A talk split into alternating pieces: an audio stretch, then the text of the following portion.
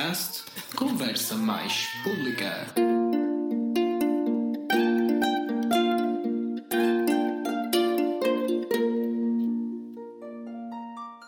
Welcome to Conversa Mais Pública. On this episode, we are still at the WHO headquarters. We are talking with Joel Schaefer, the leader of internal communications. Regina, the floor is yours. We are now here with Joel Schaefer, the communication officer, and uh, we would like to ask you about the WHO. Uh, can you tell us what is it? Sure. In sort of technical terms, we're called the United Nations Specialized Agency on Health. What that means in day to day is that we're responsible for the normative guidance, standards, guidelines on all issues of public health that affect people's health everywhere in the world. So um, we have, as you can imagine, a huge mandate because that includes pretty much every disease or condition or, or health issue that affects people. And we work with our member states, which is 194 countries across the world. Uh, we are some people describe us as the global public health authority. Uh, and uh, that would be an accurate description of our of our responsibility uh, to guide the world's health. And where does it work? Where do you do your job? We are everywhere. Uh, in a sense, we have uh, in terms of our offices, uh, more than 150 offices across the world. So we have headquarters here in Geneva, six regional offices, and, and about 150 country offices. This is one of the strengths of the organization because it means we are present in all of these countries and working closely with not only the ministries of health and other health partners who are in the country, but with the government itself, which is increasingly these days important because so many health issues are actually across they're they're they're impacted by more than health. Um, and so we we must work with every stakeholder we can in the country if we're going to make progress. What is the vision for the years to come what about the new five-year strategic plan? I'm glad you asked because the the five-year strategy is really something that's quite new and sets out our vision for the next five years, but also uh, the way we want to work. So, Dr. Tedros, the Director General of uh, the World Health Organization, was very clear when he came into office that we needed uh, an up to date strategy that really focused our work on some large uh, goals. Linked to that, he saw that we didn't have maybe um, as clearly as we could uh, a mission for everyone across the world to join behind. And so uh, within the, the five year strategy, it sets out what you will see is the, the, the, this very stated short mission to promote health, keep the world safe, and serve the vulnerable. Each part of that mission is linked to a, a goal of a billion people. For example, a billion people who will be covered by universal health coverage, a billion people who will be made safer in emergencies, and a billion more people who will enjoy better health and well being. So each of those billion goals corresponds to part of the mission. And this gives us the, the big picture vision for where we want to go as an organization, but more importantly, where we want countries to go in progress towards the, the best possible health for all their people. And this would be the triple billion. That's the triple billion, yes. And about this, do you think is it achievable? Is it realistic? I would say that depends really on all of us. It depends on whether countries and governments are willing to make investment, are willing to do the things that they need to do according to the best science and evidence.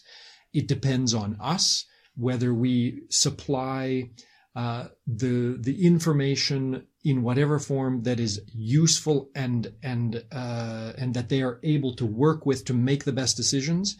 It depends on other partners and stakeholders um, whether they're non-governmental organizations, whether they are uh, healthcare providers on the ground, whether they are in fact uh, business transportation authorities, people who who work very directly on climate, for example, all of these players. I think if we if we are to see achievement of these goals, it is going to depend on action by a lot of players. So one of our main roles is to be the convener. When it comes to global public health, we have the authority to bring people together, and that's one of our main roles. What we do is we, we bring people together around what the countries need, what is a country's stated priorities, and around the country leading the process to to make decisions and take actions to address those health needs. There is also an all new function of the WHO, which is the chief scientist. It was created recently, and I would like to know what does it do. Sure, this is a it's it's one of the the exciting developments in the way that the the organization is being restructured slightly to fit better this new vision and the strategy so that we can deliver. Um, and the, the idea behind the science division is really to, to, to harness the power of science and innovation to achieve those top level goals we have, which kind of can be summarized as health for all. Um, there's a, a, a focus on on the the guidance that we produce, the norms and standards, making sure that those are the best possible based on the best possible evidence and that they are consistent and of assured quality. So bringing, you know, a consistency to how we produce that guidance and on the research, promoting research uh, and supporting research so that as much as we can, we have the best available in, evidence and that um, we are we are focusing on the things that most need to to be done whether it's more research or whether it's emerging emerging issues. Um, so it's really these these two large dynamics that the science division through the, the and the leader of that is the the chief scientist a new role um, that they'll focus is that going to have an impact on guidelines, for example? We expect it really will because it it it will help us uh, improve the process by which we prioritize our guidelines um, also how we manage the production of them and come out with what we feel are the strongest and most uh, rigorous guidelines, making sure that the quality is there, but also integrating that with our other planning processes so that in fact those start from needs expressed by countries and where we really get much more aligned to countries expressing what they need and us responding to that need and providing the best available information and guidance to them. Um, I think we also are, are really excited about the potential for this to to help us coordinate across all three levels of the organization because as you can imagine it's a it's a it's a very dispersed organization mm-hmm. across these more than 150 offices so one of the things we'll also do at the same time is is refine a little bit what each level does so that we're we're reducing the overlap. We're each providing what we can and countries get the support they need. But maintaining the common uh, the common vision and the common exactly exactly. And and let's say that you know trying to to profit by the the power of a joint mission. We're in this together. We have the same vision. We're all working towards the same goal. And and in fact that not being limited to WHO but our in all fact the, the country and, and exactly exactly. Of course. Also how are these new functions going to be financed? Um, the one of the other things that we have for the first time uh, under Dr. Tedros's leadership is a, an investment case, which clearly laid out uh, where there are some gaps, what the priorities are, where we need to go. So uh, this is an ongoing uh, dialogue with the member states and with other donors mm-hmm. um, to agree the budget, which we have done, uh, but also to make sure that it's fully financed. And in fact, over the, the course of the next few years, to probably grow that budget. It is ambitious, what we've set out. If we're going to deliver, we, we know that we probably need some added capacity to do that. The what Dr. Tedros is also really working hard on is to extend the donor base beyond sort of a traditional set of the usual donors. State members. Exactly. Find find others out there who want to contribute to global public health and have something to to bring as support, uh, and to make the most of that. And that again means engaging engaging everybody and finding out how they can contribute, and then agreeing uh, and and keeping that on let's say the, the highest priorities. Do you expect to need a redirection of the human resources in order to contribute to the new functions, or is it already accounted?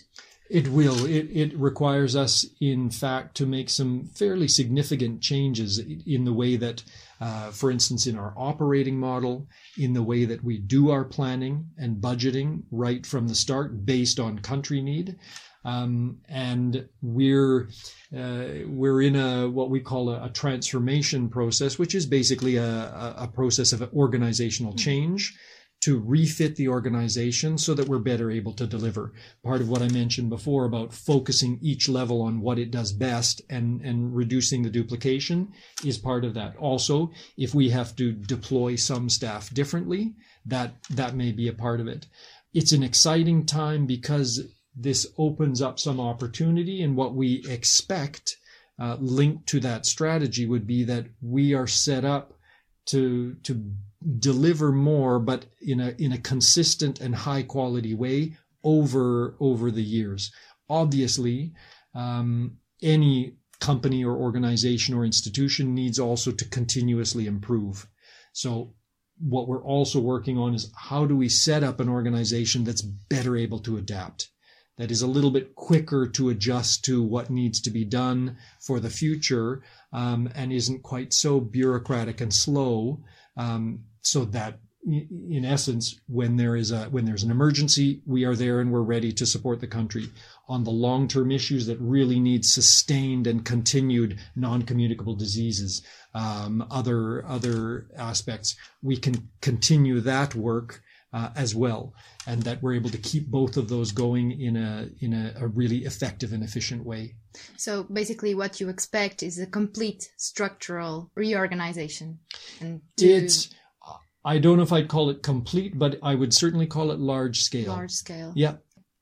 Thank you so much. I think that's it. Is there any final message you could have for us, uh, public health residents in Portugal?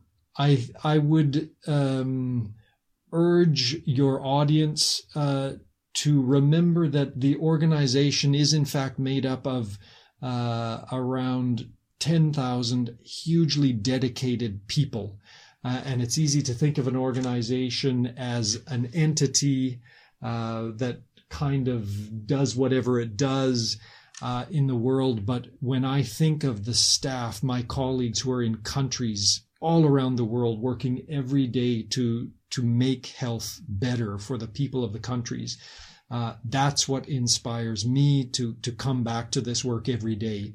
It's a complex world, and it is changing rapidly. Um, and there are a lot of challenges to public health, um, as we've seen. Uh, and and so this is uh, this organization's work is made up of all of the work that those individuals do and the, and doing them together, um, and uh, it is it's it's unique in the world. Um, and we're uh, we're very happy to connect with people like you and the the leaders and the experts of the future, um, and that is what will sustain our work uh, well into the future. We expect that some of our listeners will come here for an internship or to work, so we expect them to also join. We certainly we world. certainly hope so, and look forward to seeing you here. Okay, thank you so much. Thank you so much for your time and thank you for welcoming us here in the World Health Organization. Este podcast encontra-se disponível para streaming e download no site saudemaispublica.com, mas podem ouvi-lo também através do Spotify ou do Anchor. As referências bibliográficas e mapa conceptual referentes a esta conversa estão disponíveis na nossa página. Se gostaram do nosso podcast, sigam todas as novidades no nosso site, onde podem fazer subscrição da nossa newsletter. Se gostaram mesmo muito do nosso podcast, falem dele aos vossos colegas e partilhem nas vossas redes sociais. Esta é uma produção da Saúde Mais Pública. O texto e a entrevista são realizados por mim e pela Ana Regina Sá. A edição é feita pelo Estevão Soares dos Santos e o jingle e abertura é da autoria de João Sá. Obrigado por nos ouvirem e vamos continuar a tornar a saúde mais pública. Podcast Conversa Mais Pública.